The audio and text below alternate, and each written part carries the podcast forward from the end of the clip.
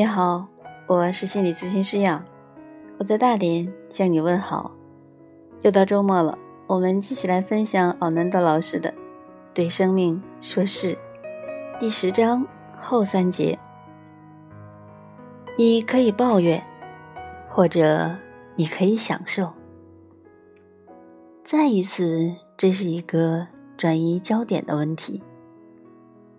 假如我们迷失于抱怨，我们生命中的不平事物上面，我们会错过要点。事情一如他们的样子，整天喃喃抱怨他们对我们做了什么，身边的人被我们的呻吟感染，感觉坏透了。我们错过了发生在我们周围的美好事物。太阳每天升起，鸟儿歌唱。花儿绽放，散发迷人香气。孩子们的欢笑声，星星夜夜高挂，狗儿摇着尾巴。人啊，你有发觉你错过了以上的什么吗？假如你时刻在脑袋里埋怨着事情有多么糟糕，你认为还有人会跟你微笑？还会有人想留在你身边吗？你认为，你替身边遭受痛苦的人，增加了生命的价值吗？也许，像做实验一般，你可以开始寻找让你发笑的事物，或是让你会心微笑的事，理出一个列表，为期一周，记下这么做。带给你的感受，对生命说是，意思是寻找对的事物，带给你满足和滋养的东西。这需要你对你的态度负责任，需要你做出积极的选择，然后你会经历喜乐。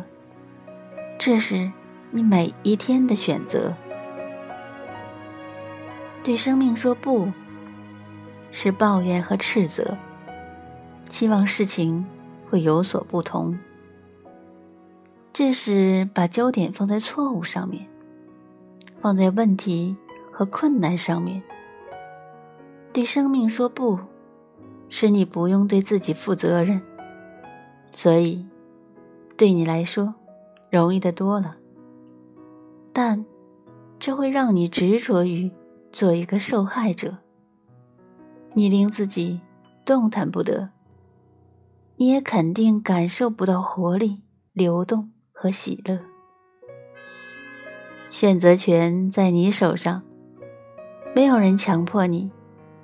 记住，并没有正确与错误的选择，这是你的生命，你有权过你要过的生活。质疑你的价值观，列出所有你父母的强烈批评，他们喜欢的和不喜欢的，赞成什么和不赞成什么，他们的价值观和标准，人应该怎样，世界应该怎样的想法，他们对待生活的态度，例如，他们认为这个世界美好还是危险。是一个困苦的地方，还是一个让人享受之旅？然后坐下看看，他们的这些偏见，你从无意识之中拾起了多少？有多少，你认为是你的价值观和经验？事实上，是从你父母那里得来的。对于事物应该怎样的想法？在我们还很小，还未能够独立思考之前，已经开始被灌输观念。所以，对于生命中大部分的事物，我们的头脑已经有了答案。我们已经知道事物是怎样的，或应该怎样。没有多少空间留给我们自己的真实体验。我对于他们的见解是什么？我真正的看法是怎样？当你抓住了这些先入为主的偏见，停下来问你自己：这是我自己的体验，还是一些我从别处拾来的东西？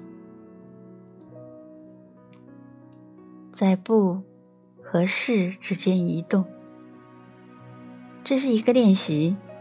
你可以试试把你注意力的焦点从否定转移至肯定，从错误转移到正确。在你的家中选择两个邻近的房间，其中一个房间代表你对生命说不的空间，例如。当你抱怨某件事或某个人，或当你处于一些坏习惯或情绪上的压力时，或者当你隐藏在自己的人格面具和保护墙后面时，就像当你在一个挤满了人的升降机之中的时候，有意识的在那个房间里走动，完全在那个空间里面扩大它。使你能够更有意识的去感觉、注意你身体发生的变化，情感上和身体上的。检查一下你身体的姿势、紧绷、呼吸和能量，也注意你对别人的感觉，你对别人的防卫态度。另一个房间。代表对生命说“是”的空间，一个你向上看，而不是朝下看的空间。在这里，你可以感觉你内在的微笑，你可以跳舞和拥抱，可以敞开的正视别人，看进他们的眼睛里，因为你把他们视作朋友，而不是敌人。在这个空间里，你知道每一件事都没有问题，你与这个世界都没有问题。是的，这只是你的想象，只是一个暂时性的试验，但想象力的巨大威力不容忽略。然后，很有意识的从不的房间转到是的房间。让你的体验者做这件事，而不是你的头脑。从你头脑的挖苦词里向下移，注意你身体发生的变化，缓慢的移动，感觉整个过程有什么正发生着。你可能会喜欢在室的房间里。播放一些有趣的跳舞音乐，如华尔兹。给自己一些时间，在两两个房间之间来回走动，创造你自己的体验。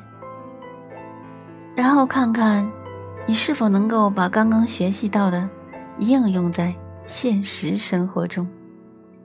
记住，是是仰望上空，不是俯视地面。这就好像向一个陌生人问好或微笑，没有原因的，只因为这样做让你感觉很好。就像在早上起床，在这个永恒的时空之中，你所拥有的短暂假期里，期待另一天的到来，因为你在这个身体里的时间，真的只是。无限永恒中的一个小点儿，不是吗？生命如此短暂，为什么要把它浪费在所有的问题和你自己的麻烦事上？太认真了，不是吗？好，那第十章呢，我们就分享到这里。下一次呢，我们会分享最后一章，第十一章。